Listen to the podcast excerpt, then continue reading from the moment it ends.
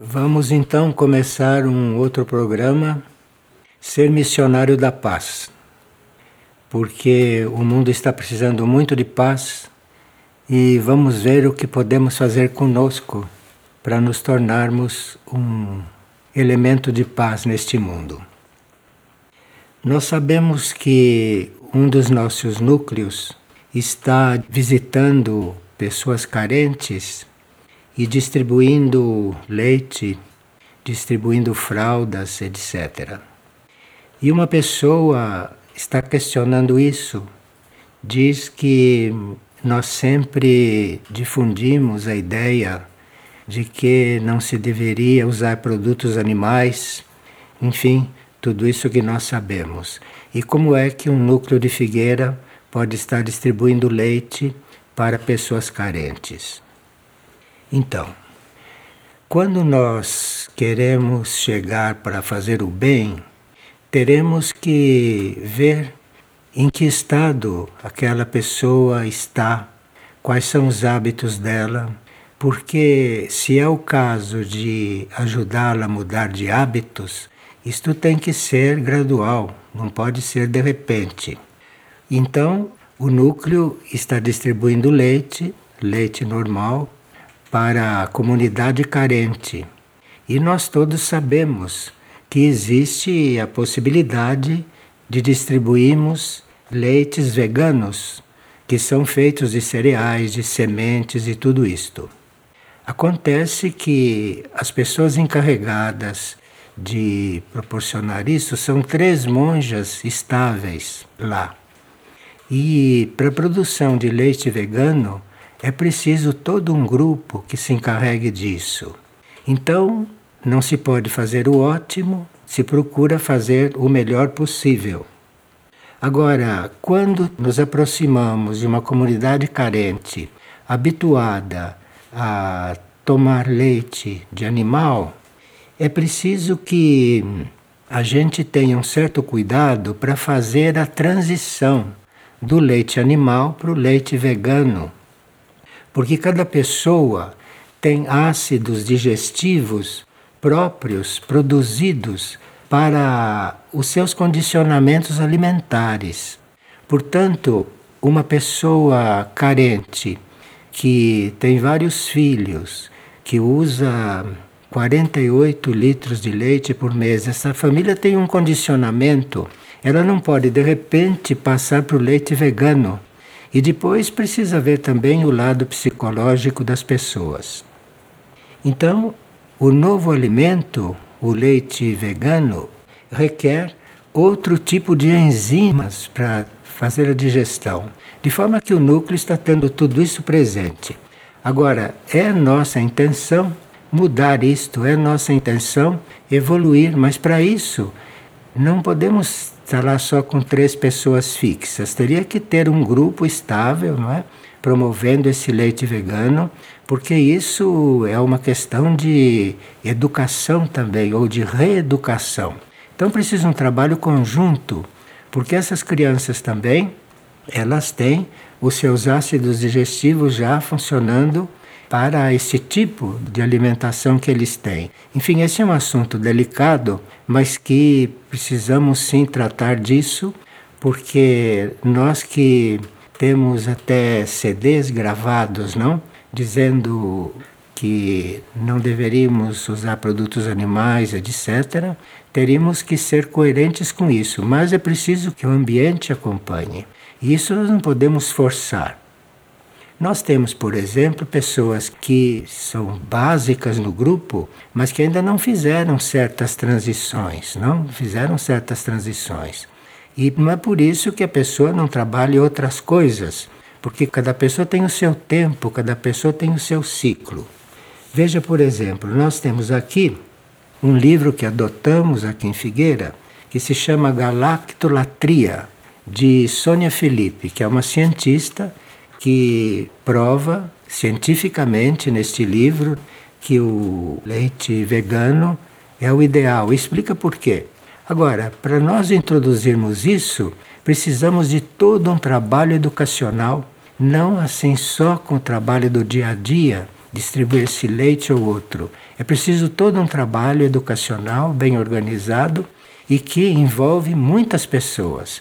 De forma que essas pessoas que estão apontando essas coisas podem nos ajudar a formar um grupo para organizar isto de outro jeito. E nós temos aqui também 20 receitas de leite vegano. Existe leite vegano de vários gostos, mas para realizar estas coisas, nós precisamos de mão de obra, precisamos de pessoas voluntárias e que sejam abertas, que sejam flexíveis, não? Porque não se pode fazer a mudança do mundo de um dia para o outro. Vocês veem que há dois mil anos que se está tentando transformar a Terra e ainda estamos neste ponto. Mas a isso vamos, como missionários da paz que nos intitulamos, saber lidar com tudo isso, não? Com calma, corretamente e chegaremos lá. Agora vamos passar para outras perguntas que nos fizeram hoje, muito interessantes e que nos ajudarão a ver certas coisas de forma diferente. Aqui uma pessoa diz que ela e seu marido se dedicam nos finais de semana a uma chácara onde se planta, se faz jardins, tudo natural. E que eles se sentem muito bem fazendo aquilo, mas que inexplicavelmente saem do trabalho muito cansados. Então eles vão para o sítio no fim da semana, trabalham sábado, domingo e saem muito cansados. E ela não entende por quê, que está fazendo um trabalho tão positivo e se cansa tanto. Os dois se cansam tanto, estão na dúvida quanto a isso.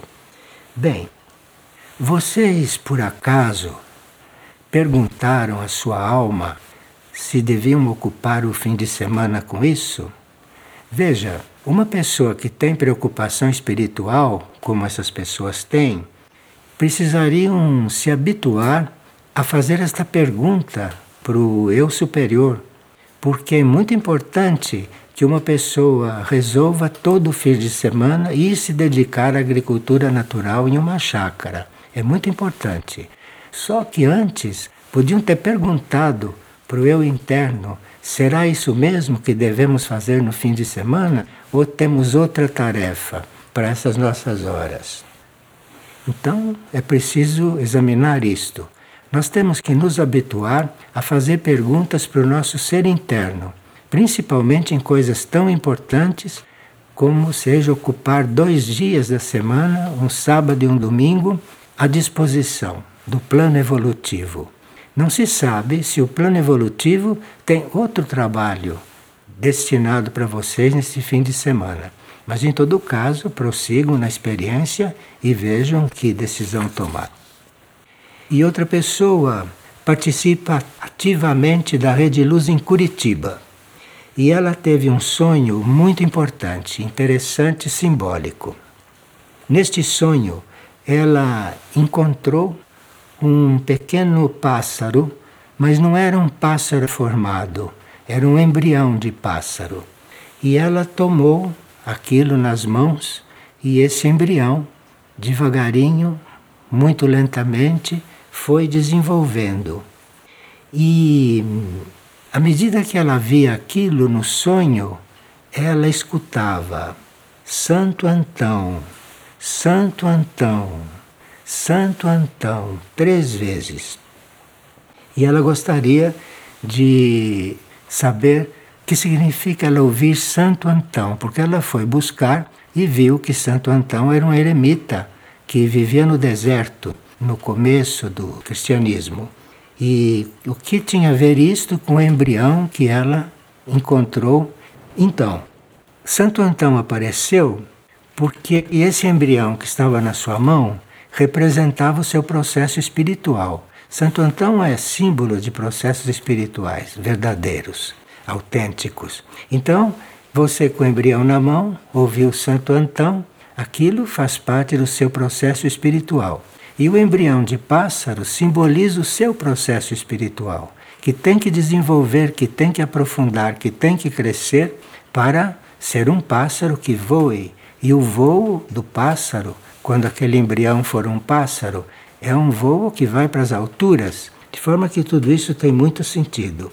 Então você tem que ter muita paciência, ir desenvolvendo a sua vida espiritual, porque esse embrião que já está com você, que você já assumiu, esse embrião vai amadurecendo e você fará então um bom serviço. E outra pessoa, quando voltava do Centro Aurora, onde foi para uma maratona, sonhou que pulava numa piscina. E ele pulou na piscina, mas depois que ele chegou na água e que ele se sentiu dentro d'água, precisou que alguém o viesse acalmar, que ele não sabe de onde saiu esse alguém, e que ele viu no sonho que esse alguém o puxou da piscina, o puxou da água. E ele quer saber o que isso significa. Então, você participou dessa maratona, participou de um trabalho grupal. E nos sonhos, uma piscina representa um grupo. Então você participou daquele trabalho grupal, no seu entusiasmo, pulou na piscina, mergulhou na piscina. Mas você não se perguntou se já estava preparado para mergulhar na piscina. Porque quando a gente entra numa piscina, a gente vai entrando aos poucos, não? Vai se molhando aos poucos, vai aprendendo a nadar, etc. Para depois então ficar à vontade dentro da piscina. Então você é levado pelo impulso, mergulhou na piscina. Quando precisa ir com cuidado, precisa ir devagar e sempre, como se diz. Porque quem te puxou da piscina foi um seu eu maior, um seu eu mais profundo, não? Te puxou dessa situação e talvez você tenha que se aproximar de Aurora gradualmente para ver como fica esse trabalho, que certamente haverá. Mas você precisa ver como fica e experimentar isto bem para ser realmente um colaborador estável. Você não é um cometa. Você deve ser alguém que está buscando se firmar, se reconfirmar e assumir coisas espirituais. E aqui a pessoa diz que todas as vezes que ele ora, ele sente energias densas se aproximando da sua aura e que essas energias o incomodam muito e são expulsas a muito custo. E ele disse que isto acontece também quando está em reuniões em Aurora e em Figueira. Em uma aparição de Cristo, ele escutou uma voz dizendo que ele prestava mais atenção nestas forças do que em Cristo. Então, isso tudo acontece nas aparições. E na aparição de Cristo, ele escutou esta voz: Você presta mais atenção nestas coisas do que em mim. Foi muito interessante isto, não? Então, a resposta está nessa voz que você escutou.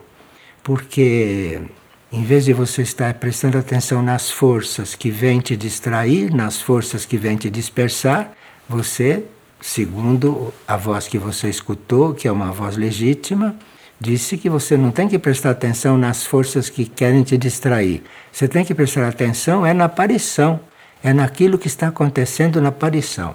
Isso é muito importante, porque isso é o problema de muita gente, e eles esquecem que estão ali para se concentrar na aparição e não para o que está acontecendo, e eventualmente até com eles, como no caso desse colaborador.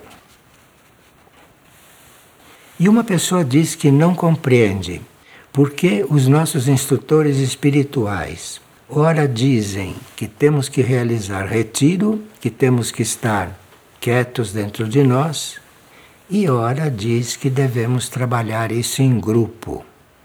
Então, o trabalho é o mesmo. Agora, tanto você pode trabalhar em grupo, essa sua concentração, essa sua interiorização, como pode trabalhar sozinho, pode trabalhar fazendo o seu retiro. E se você está com essas duas coisas em mente, experimente alternar essas coisas.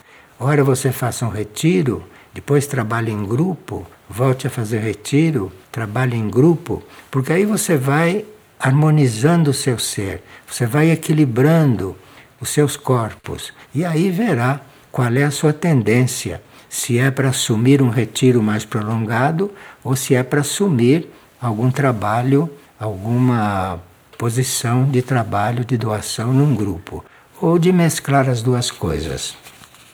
Quando nós temos dúvidas sobre essas coisas, não custa experimentar uma coisa e outra, e aguardando a reação dos corpos, e aguardando a vontade da alma, o que a alma quer naquele momento, e assim a tarefa vai ficando clara. O que é preciso é não ter ideias preconcebidas, não ter dúvida que se experimenta, se faz uma pequena experiência e se observa, porque aí vai se terminar numa autêntica tarefa. E uma pessoa está perguntando se certas estimulações, se certas estimulações com cogumelos e outras coisas, se isto faz parte do caminho espiritual e se isso deve ser mantido. Porque ele tem tido muitos convites para fazer isto, tem experimentado e tem tido visões, tem tido experiências, e ele quer saber como é isso. Bem, todas as experiências que nós temos com essas estimulações externas Todas essas experiências são ilusórias. Essas experiências não são verdadeiras. Isto é um meio artificial de você ter experiências. E quando passa o efeito daquela droga, quando passa o efeito daquele estímulo, a experiência acaba. E você se sente num grande vazio, quando não se sente tomado um pouco pela droga que você tomou. De forma que é preciso que a experiência seja verdadeira, né? Seja verdadeira. E quanto a visões, existem essas visões que as drogas trazem e que são visões ilusórias, que não correspondem a uma realidade de fato. As visões que nós temos que ter, que são válidas e que são reais, são aquelas visões que a gente tem com a consciência. Com a consciência. Isso só se sabe o que é quando você tiver uma. É uma visão com a consciência, é a sua consciência que mostra. Ou então, o seu ser superior pode usar a sua glândula pituitária, que fica aqui entre as sobrancelhas, o seu ser interior pode estimular essa glândula. Então, quando é o ser superior que estimula essa glândula e que você vê, então você vai ver aquilo que ele quer te mostrar. Agora, quando você toma uma droga, você vai ver qualquer coisa que esteja aí no, no espaço e vai eventualmente sair do seu caminho. Então, a visão verdadeira é aquela que é enviada e que é organizada pelo nosso eu interno e não por essas coisas que tanta gente nos oferece. Bem, uma pessoa diz que se tornou vegetariano há muitos anos e que a sua vitalidade está diminuindo e ele não sabe o que fazer. Veja, se você está sentindo carência, é porque você fez isso abruptamente. Você faça gradualmente essa mudança na sua alimentação, não force o seu corpo físico e nem force o seu corpo astral com as suas emoções e nem force o seu corpo mental com essa decisão. Você vai procedendo com cuidado, vai se adaptando aos poucos e vai mudando a sua alimentação. Você vê, tem muitas pessoas que no entusiasmo fazem um corte abrupto, mas às vezes a pessoa é de um raio, às vezes a pessoa está numa energia que não permite cortes abruptos. A pessoa está numa energia que vai bem quando faz uma transição. Né? Quando nós estamos em raios ímpares, o primeiro, terceiro, quinto, sétimo, então nós temos todas as forças para romper com uma coisa. Mas quando estamos nos raios pares, segundo, quarto e sexto, temos que fazer as coisas por transição. Temos que nos adaptando, não é? E assim tudo irá bem. E aqui, como você viu no início, não? Nós temos uma série de leites veganos, temos todo um regime vegetariano que vai nos levando aos poucos para fazer estas coisas. Uma pessoa diz que nós somos convidados a trabalhar para evitar certos acontecimentos que nos pedem orações para que a gente evite certos acontecimentos. E ele pergunta: mas se estão nos pedindo orações para forçar certos acontecimentos, não seria melhor que se deixasse os acontecimentos acontecer e depois que as coisas forem se transformando normalmente? Veja, quando os planos superiores ou os mensageiros divinos pedem uma coisa, eles têm uma visão muito ampla a respeito do assunto. E nós temos a visão de acordo com o nosso ponto de vista, que é muito restrito. Nosso ponto de vista é mental. Então, nosso ponto de vista está nos limites da nossa mente. Um instrutor divino, se pede para você trabalhar para evitar um certo acontecimento, o instrutor divino vê isso de uma forma muito ampla e ele sabe que aquele acontecimento pode ser transformado se nós, humanidade, colaborarmos. Nós não sabemos disso, mas o instrutor divino sabe. Então, se ele pede que nós colaboremos para que certos acontecimentos não se deem, é porque no livro do karma está escrito que para aquilo não se dar precisaria que a gente intervenha, que a gente colabore, compreende?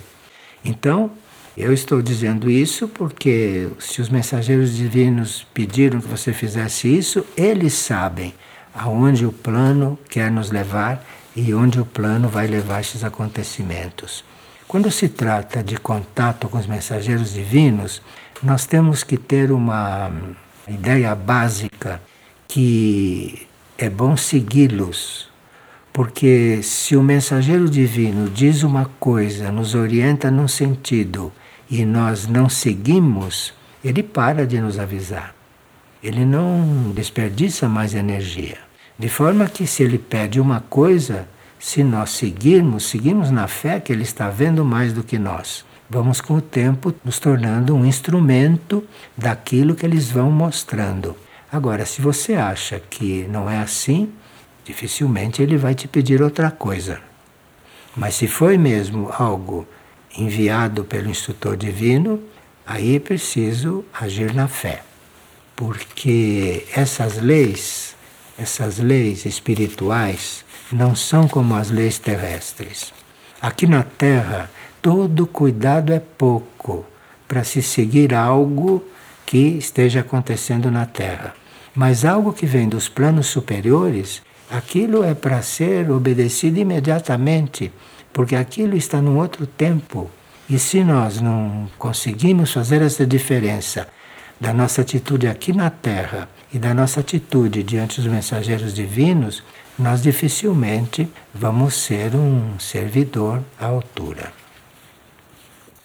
E uma pessoa gostaria que se falasse um pouco a respeito da androginia, porque ele gostaria até de que nós fizéssemos uma palestra sobre isso. Bem, nós temos muito material sobre a androginia que já foi gravado. Agora, em resumo, porque esta é uma partilha de assuntos gerais, não é não uma partilha só sobre androgenia.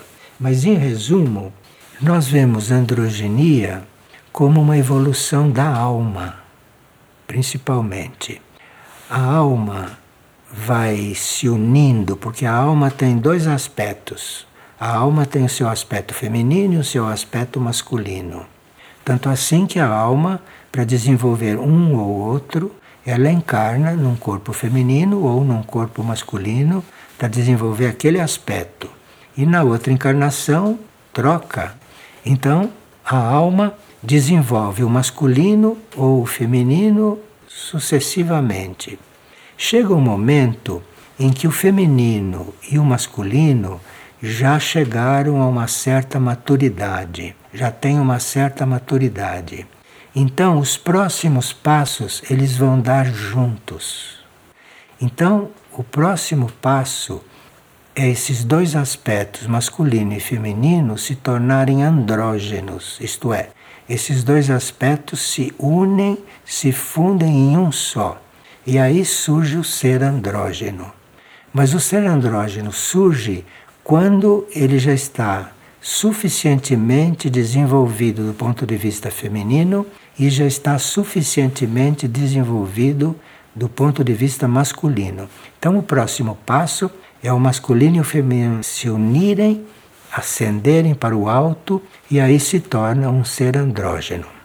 Como Jesus era o andrógeno perfeito, não? Jesus foi o andrógeno perfeito que para nós é uma referência, que não era masculino nem feminino, era andrógeno. E o andrógeno perfeito tem o alinhamento perfeito com seus planos superiores ou com os planos superiores da criação. Então, é preciso evoluir para se tornar um andrógeno. Agora, não somos nós que nos tornamos andrógenos. É o nosso ser interno que vai resolvendo isso com as duas polaridades e que se transforma no andrógeno. E nós vamos seguindo isto. Agora, uma pergunta que muitos fazem, como Cristo, Jesus, era o andrógeno perfeito que nos foi apresentado, uma pergunta que as pessoas fazem é se um andrógeno procria. Sim, um andrógeno pode procriar. Só que um andrógeno não procria como as pessoas normais que decidem procriar e vão procriando. O andrógeno pode procriar se for necessário. Se estiver na linha da procriação, ele pode procriar. Só que a procriação de um andrógeno não é um ato de prazer, mas é um ato de serviço e quando é importante para o plano evolutivo. E uma pessoa sente uma batalha espiritual da qual ele não consegue sair.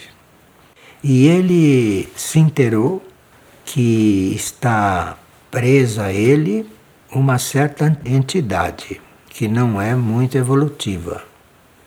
E que quando ele começa a se conectar com a luz, essa entidade reage muito e tenta prejudicá-lo. E ele duvida de tudo isso e não tem fé que ele possa fazer alguma coisa. Olhe, essas reações da personalidade são normais, porque o ego humano quer continuar no comando. O ego humano quer continuar no comando. E é preciso ver se isto que para você parece uma entidade, se isso não é um aspecto do teu ego que está querendo que você não saia de onde está, porque assim ele está no comando.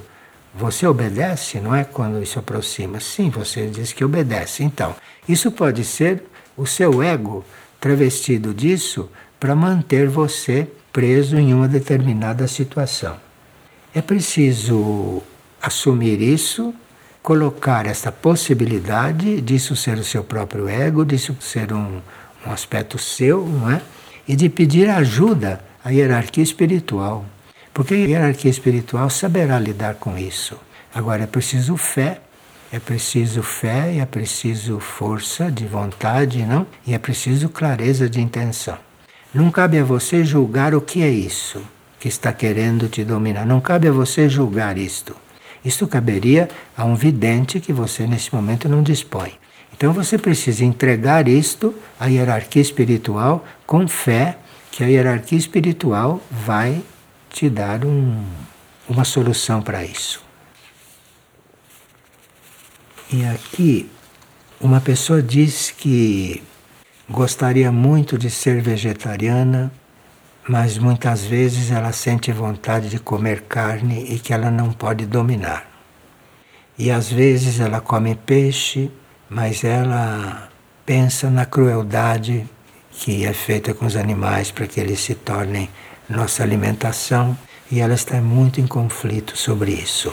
Então, se você pensa no sofrimento dos animais que vivem prisioneiros em granjas, onde são tratados desumanamente para produzir e no fim, quando não produzem mais nada, são assassinados e a carne é vendida, se você está de acordo com tudo isso, você está vendo tudo isso, você assuma isso.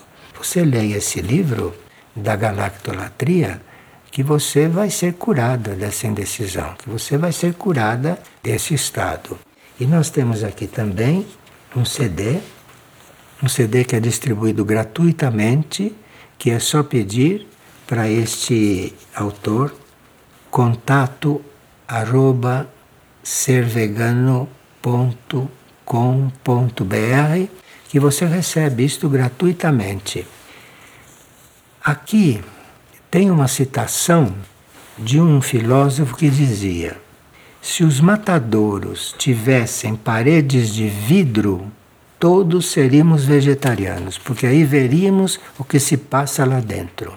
O que se passa dentro de um matador ou de uma granja dessas é inimaginável. Então, esse CD mostra uma parte e você então depois certamente terá coragem para se tornar vegetariano. Você está precisando de um impulso, porque sua alma está falando com você com bastante decisão. Uma pessoa está realizando serviço nos hospitais e atualmente está acompanhando um paciente que tem AIDS, que em espanhol se diz SIDA. Está em um hospital em Buenos Aires. E ele quer saber qual é a atitude de um verdadeiro servidor diante da alma que confessa com ele. Porque esses pacientes que ele cuida, principalmente esse paciente que tem AIDS, se confessa com ele. E ele quer saber qual é a verdadeira atitude para com uma pessoa que está se confessando. E esta pessoa confessou a ele que cometeu um assassinato, que matou alguém e que nunca foi processado. E ele ficou com isto muito forte dentro dele. E ele diz: que fazer com uma pessoa assim? Denunciá-lo? Pedir que ele se entregasse? O que fazer com isso, não? O que fazer com isso? Qual é a atitude de um servidor diante de um fato desse? Bem, as leis humanas têm que ser consideradas, porque as leis humanas também são leis. Mas existem também as leis espirituais. As leis espirituais, às vezes, não tem nada a ver com as leis humanas, viu? As leis humanas são uma coisa para serem obedecidas aqui na Terra, mas lei espiritual não tem nada a ver com isso e lei espiritual é no outro plano. Então você está numa prova em que você vai ter que começar a estar diante desses dois tipos de lei, porque se você está prestando esse serviço em hospitais com pacientes terminais como este, você vai ter essa prova muitas vezes. Bem, veja, sempre que se está diante de um caso desses, nós temos que ter absoluta certeza que Deus está presente. Primeira coisa. Não é você e o paciente que estão ali. Ali, a coisa principal é Deus presente. E se você sente que Deus está presente, e se você procura ouvir o paciente e realizar que Deus está ali, começa uma outra ação ali. Mesmo que você não diga nada, que você não sabe o que dizer, ali começa uma outra ação começa uma outra ação. Então ali você vai perceber que algo começa a acontecer ali. E aquilo não é exatamente você que está fazendo. Você atraiu aquilo. Atraiu porque estava ali com a intenção de ajudar o outro.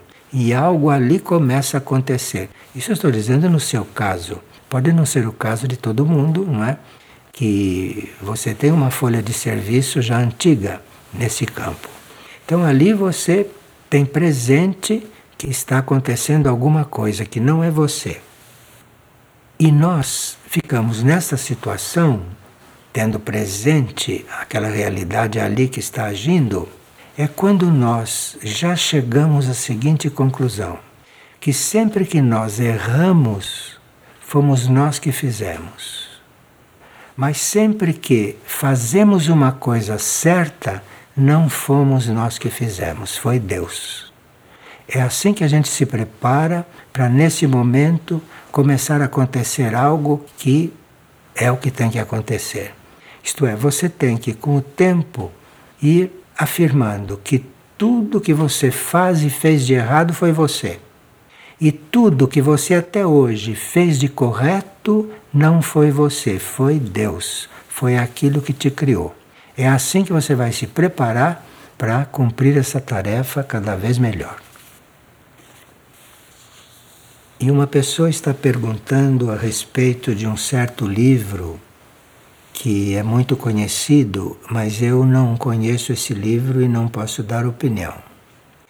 Agora, ele está perguntando se deve prosseguir no ensinamento da hierarquia, da hierarquia dos seres divinos, ou se ele deve prosseguir o ensinamento desse livro. Sem entrar no mérito do valor do livro ou não, porque eu não conheço o livro. Sem entrar nesse mérito, o melhor seria, em certos momentos, nós não mesclarmos ensinamentos, porque diante de tantas manifestações do ensinamento, nós temos que encontrar aquela que nos corresponde. O ensinamento é um só, que pode estar sob vários aspectos, como pode ser o caso deste livro. Então, você tem que ver qual é aquele que te diz respeito, qual é aquele que vai ajudar você a caminhar uma certa etapa. Logo que você entra em contato, você já vê. E aí tem que se dedicar só a um inteiro ali até que você termine aquela etapa. E terminada aquela etapa, vai aparecer a questão de novo. É para continuar ou como é que é para fazer? Você tem que viver etapa por etapa, sem misturar as coisas. E sente quando uma etapa terminou. Então, isto é uma dúvida que seria para quando uma etapa terminou. Mas se você está em pleno desenvolvimento desse trabalho atual com as divindades, é sinal que isso vai te levar a um certo estado. E depois, quando você sentir que terminou esse ciclo, ou que deve continuar nesse ciclo num outro nível, você vai sentir que chegou o momento. E uma pessoa gostaria que a gente comentasse um pensamento do dia, o pensamento do dia 18 de fevereiro de 2016, que diz o seguinte: Certas transformações correspondem a momentos cíclicos grupais. Esse é o pensamento do dia 18 de fevereiro. Certas transformações correspondem a momentos cíclicos grupais. Então, esse pensamento refere-se a karma de grupo nós temos karma pessoal, nós temos karma de grupo, nós temos karma nacional, o karma da nossa nação, e nós temos o karma planetário. Tudo isso forma o nosso karma. Então, quando o pensamento diz certas transformações correspondem a momentos cíclicos grupais, está dizendo respeito ao seu karma grupal. Então aí é preciso ver você dentro do grupo que papel está assumindo. Quando nós trabalhamos o karma grupal, isso reflete no karma individual. E ambos os karmas são verdadeiros, o karma grupal e o karma individual. E trata-se de nós irmos conseguindo fazer esta síntese para não virar as costas a um e nem a outro, para ir desenvolvendo os dois tipos de karma. Porque aí, se você tem um karma individual e um karma grupal bem em harmonia, você vai começar a sentir o karma planetário, que você vai ter que ter um maior discernimento e ter que ter uma visão mais profunda. Mas isso é quando você começa a conseguir equilibrar o seu karma individual com o karma de um grupo, porque aquele é um grupo de almas então a sua alma já vai aprendendo a viver em grupo. Quando você tiver isso bem harmonizado com um grupo, então esse grupo já vai começar a perceber o karma planetário. Isso é de um modo geral. Pode ser que em algum caso especial seja diferente. E claro que isto vai num crescendo, isto vai num desenvolvimento, e depois do karma nacional e do karma planetário, vem outros tipos de karma, mas aí nós já não somos mais hum, neste processo como um indivíduo, já somos nesse processo como um grupo maior. É muito bom que quando a gente observe os nossos pontos pessoais, que a gente sempre se lembre que aquilo faz parte de uma coisa maior. E qualquer coisa que a gente resolva, que a gente decida em nível pessoal, isso vai refletir em outras etapas que virão adiante. Etapas grupais, etapas planetárias e tudo isso. De forma que, quando nós lidamos conosco com uma certa responsabilidade, nós tomamos muito cuidado, porque nós não somos uma coisa separada no universo. Nós vamos nos encontrando em grupos cada vez maiores. E aqui uma pessoa gostaria que aclarasse o que quer dizer quando Maria diz: retirem de suas mentes todas as ideias de uma vida espiritualizada por seu verdadeiro eu. Então, ela está se referindo às nossas ideias pessoais sobre a vida espiritual. As nossas ideias sobre a vida espiritual são todas erradas. Porque nós não podemos ter uma ideia a respeito de uma coisa que nunca vivemos. Então são sempre erradas. E não existe regra fixa para o caminho espiritual. De forma qualquer ideia que você faça sobre isso está errada. Você precisa ter em mente, tem que ter na sua consciência, que você precisa ir vivendo aquilo que os sinais dizem para você ir compreendendo alguma coisa. Mas retirar todas as ideias e deixar que o seu verdadeiro eu faça essa ideia. Nós estamos fazendo um caminho espiritual. Inútil que você fique formando ideias sobre este caminho. Você sabe se o caminho está certo ou não. Você tem um coração que te fala. E se o coração diz que aquele é o caminho, você caminhe. Trata-se só de caminhar. Só se trata de caminhar e não de querer entender completamente o que está acontecendo. Isto é um engano, isto é um engano da mente. Então, quando estamos no caminho espiritual, eu não tenho a menor ideia do que vai acontecer no dia seguinte. Não tenho a menor ideia do que vai acontecer daqui a uma hora. Eu estou simplesmente vivendo esse momento. Estou indo por um caminho. É importante que eu siga, que eu siga sempre, e não que eu queira saber do que se trata. Porque a mente nos engana o tempo todo. E a mente alheia nos engana mais ainda. Então é preciso que você simplesmente vá caminhando se trata de caminhar e não de entender exatamente o que está se passando. Se você acha que entendeu, pode estar certo que está enganado. Então, o caminho é para ser seguido, o caminho é para caminhar. E aí as coisas vão se desenvolvendo e você vai observando. E se puder falar um pouco sobre o que Maria quer dizer quando fala: amadureçam suas consciências amadureçam seus espíritos. Sim. Porque à medida que nós aceitamos e aplicamos o que temos recebido, é que a nossa consciência e o nosso espírito vai evoluindo. E quanto mais a consciência evolui, e quanto mais o espírito evolui, menos perguntas você tem. Então, se você está evoluindo mesmo, o que vão desaparecer é as perguntas, porque você vai só tratar de caminhar, tratar de caminhar, dizer sim e ir adiante.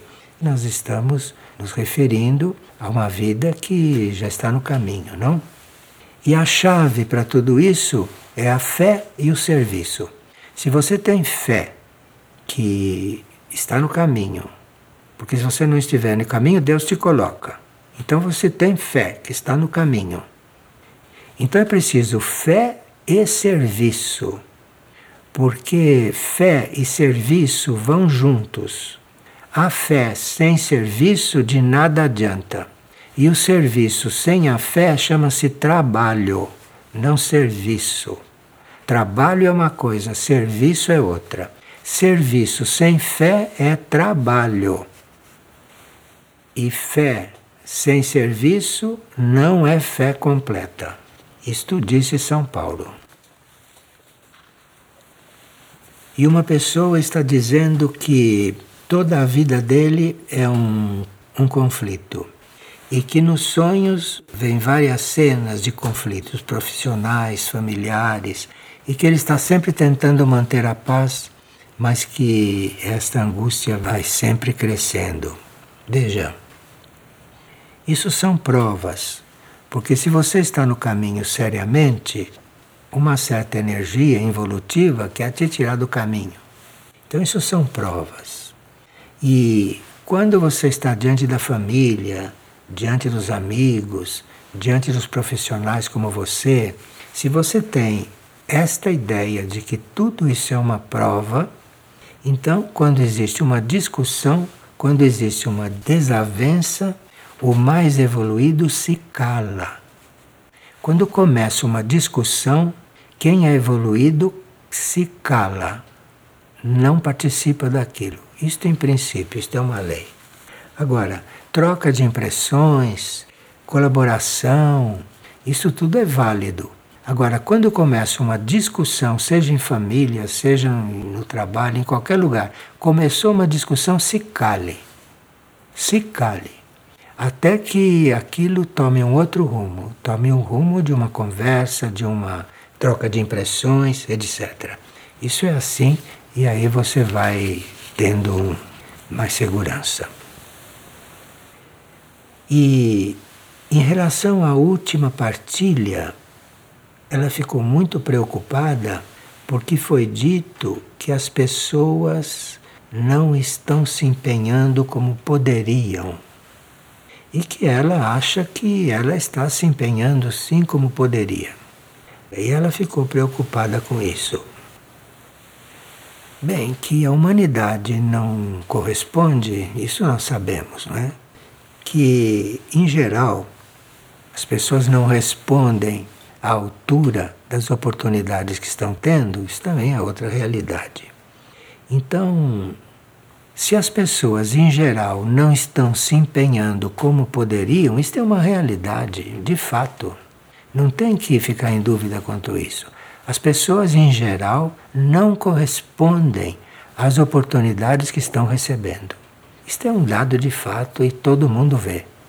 Agora, Claro que isto são quase todos, mas em quase todos existem exceções.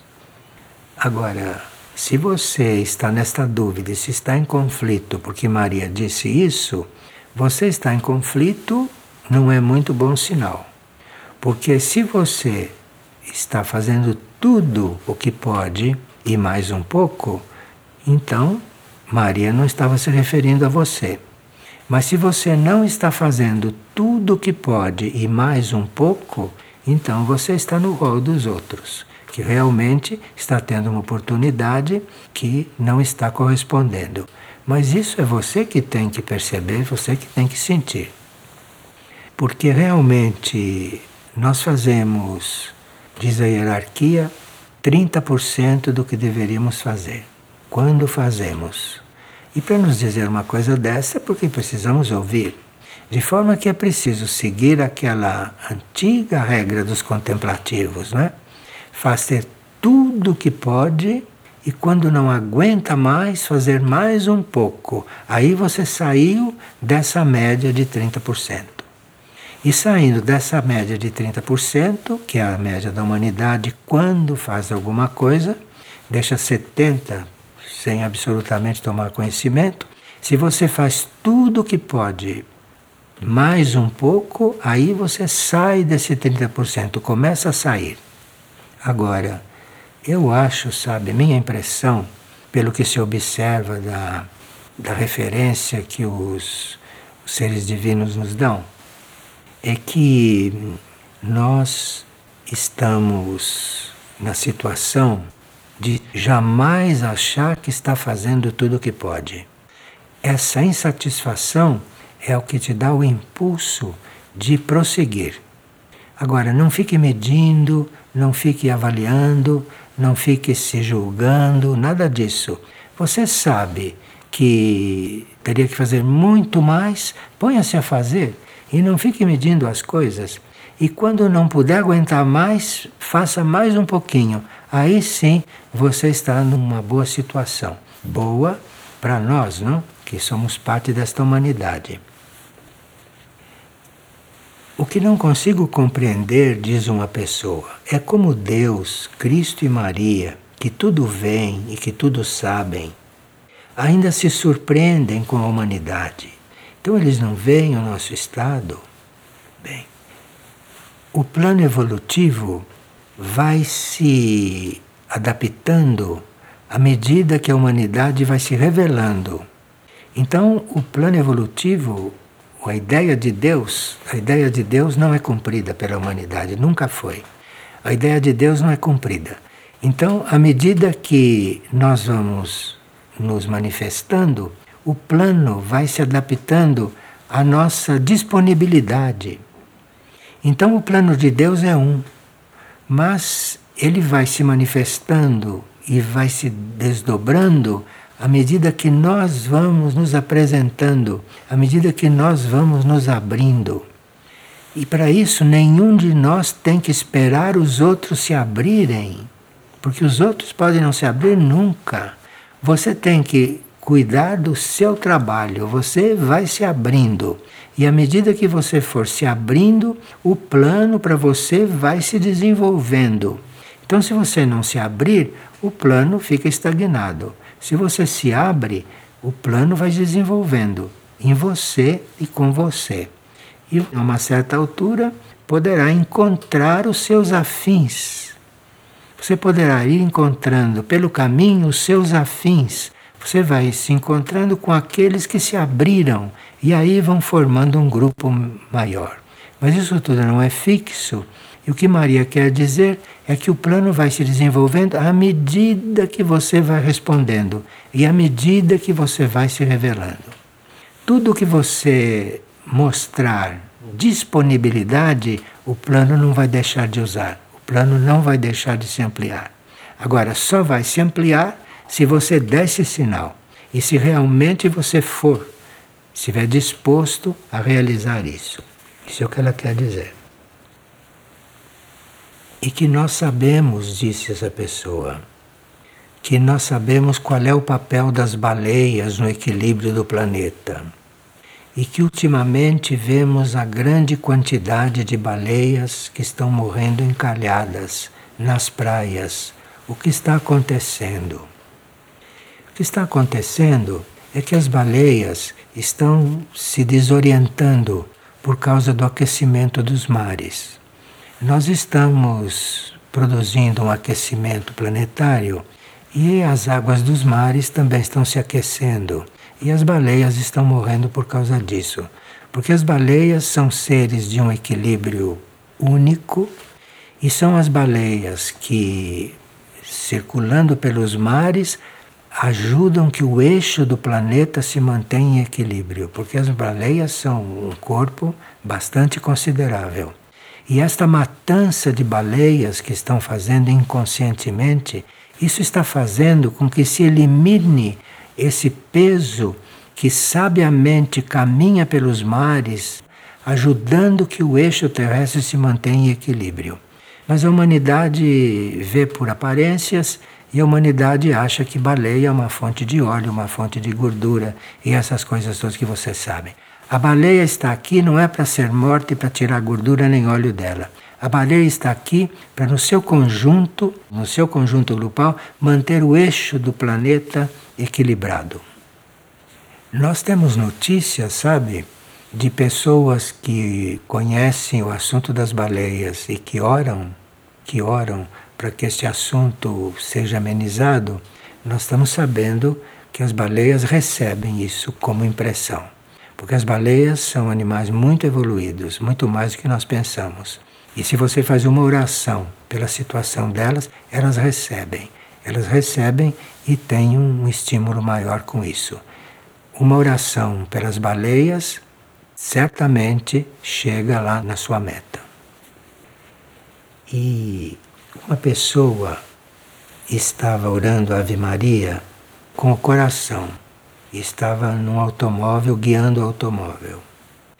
De repente surgiu a possibilidade de um acidente. Então ela se lembrou que estava orando a Ave Maria, porque ela estava orando naturalmente. Então surgiu a possibilidade de um acidente, ela viu, ela se lembrou, se concentrou na Ave Maria e ela disse que o acidente não houve. Não houve de forma que ela reputa milagrosa. E que isto foi efeito da sua oração e ela gostaria que a gente participasse dessa experiência. E aqui uma pessoa sonhou que todas as pessoas conhecidas dela, família, amigos, iam sendo carregadas em macas, aquelas macas de hospital como se estivessem doente. E todo o círculo de amizades dela estava sendo carregado em macas. E que não havia nenhum clima de acidente, não tinha havido acidente nenhum, mas todas as pessoas que ela conhece estavam carregadas em maca. E que ela viu aquele quadro que estava sendo apresentado como um ambiente normal para ela. Então, nós sabemos que a humanidade é doente. A humanidade em geral é doente. Porque só uma humanidade doente pode fazer a vida que faz. Então, o sonho está mostrando que todos os seus conhecidos são como toda a humanidade, estão sendo levados em maca, salvo raras exceções. Reconhecer isto será uma prova de humildade. Então você está sendo provada na humildade. Ver todas as pessoas que você estima e que você acha que são todas pessoas muito favoráveis, na realidade estão sendo levadas em macas. Se você consegue ver isto, se você consegue agradecer por ter visto isso, então você vai poder ajudá-las mais. Agora, se você acha que isto foi um sonho falso, ou que elas não estão em maca, você não vai poder ajudá-las porque você não está na realidade te foi mostrada a realidade de todas as pessoas com que você se dá e que você estima. Foi te mostrada a realidade. Agora você já sabe que deve ajudar a todas. Todos aqueles que estavam na maca são pessoas a quem você deve ajudar. Então peça a luz, porque você parece que pode ser útil para eles.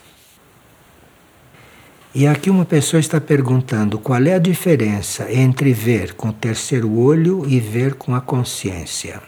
Porque nós vimos não, que tem formas de visões diferentes. A gente vê com a consciência ou vê com o terceiro olho, que é esta glândula pituitária entre as sobrancelhas. A diferença é que o que você vê com a consciência vem da alma. E o que você vê com o terceiro olho vem de qualquer lugar. A glândula pode desenvolver e te mostrar o que acontece em qualquer lugar ou fantasias também, criações fantásticas que não têm valor nenhum e nem realidade. Essa é a diferença. Agora, isto não impede que sua alma te faça ver pelo terceiro olho. O terceiro olho em si não é nenhuma garantia. Mas se a alma usa o teu terceiro olho para te mostrar uma coisa, aí o terceiro olho pode funcionar, pode ser útil. E certas coisas a alma não consegue te passar pela consciência, porque sua consciência não está aberta e nem livre. Então, nem sempre a sua alma pode falar a partir da consciência. Você pode nem perceber que ela está falando na sua consciência. Então, nesse caso, ela pode te abrir o terceiro olho e te mostrar. E aí, te mostrando alguma coisa, você não vai duvidar que ela está falando com você. Mas a visão autêntica é a da consciência. Quando a alma usa o terceiro olho, aí se pode confiar. Mas quando não é a alma, desconfie das suas visões. Uma pessoa está perguntando se é possível que nós estejamos em sonhos trabalhando nos lugares de conflito do Oriente Médio. Sim, é possível.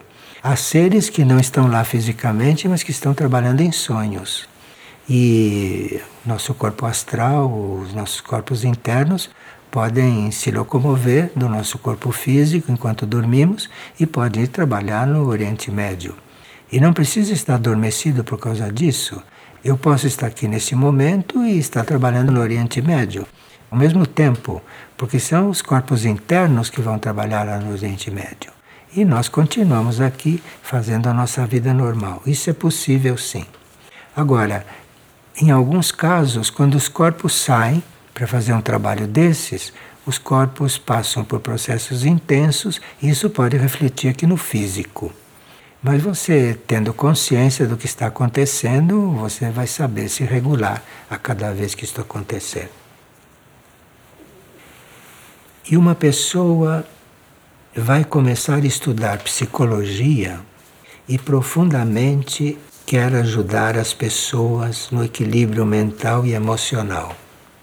E ela gostaria de saber qual é a melhor forma de realizar esse trabalho, sem que ela seja afetada pela energia das pessoas. Se você vai estudar psicologia, precisa se preparar para ter neutralidade diante de quem você escuta. Se você está escutando alguém em psicologia, você tem que estar neutra. Você não tem que tomar partido, não tem que se envolver com o que está ouvindo. Você está neutra e simplesmente ouvindo. Se você estiver nessa posição de estar só ouvindo e registrando, a capacidade da sua alma de transmutar começa a se operar, começa a acontecer. Então, se você está em psicologia, ouvindo, só observando, no sentido de ouvir, porque a pessoa precisa ser ouvida, a pessoa precisa de alguém que a escute, e alguém que, enquanto ela fala, não fique pensando em outra coisa, não fique julgando. A pessoa necessita ser escutada. Então, você fique ali escutando a pessoa, sem tomar nenhum partido e sem se alterar. E aí a sua alma vai transmutando tudo aquilo que você escuta. Isso é o verdadeiro psicólogo. Não é quem diz para você o que você deve fazer. Verdadeiro psicólogo é aquele que está ali só para te escutar. E a alma dele vai transmutando o que vai ouvindo. Mas para a alma transmutar, é preciso que você saia do meio, que se você somente escute que aí a sua alma se ocupa de transmutar aquilo. E aí a pessoa pode ser ajudada, muito ajudada. Mas para isso você precisa colocar sua alma na frente. Todas as vezes que for receber um paciente, coloque sua alma na frente e deixe ela que transmute tudo o que está acontecendo. Você ali fica como um instrumento. Escute bem, porque você precisa se inteirar do que se passa para ser mais segura. Bem, muito obrigado então a todos. Obrigado então.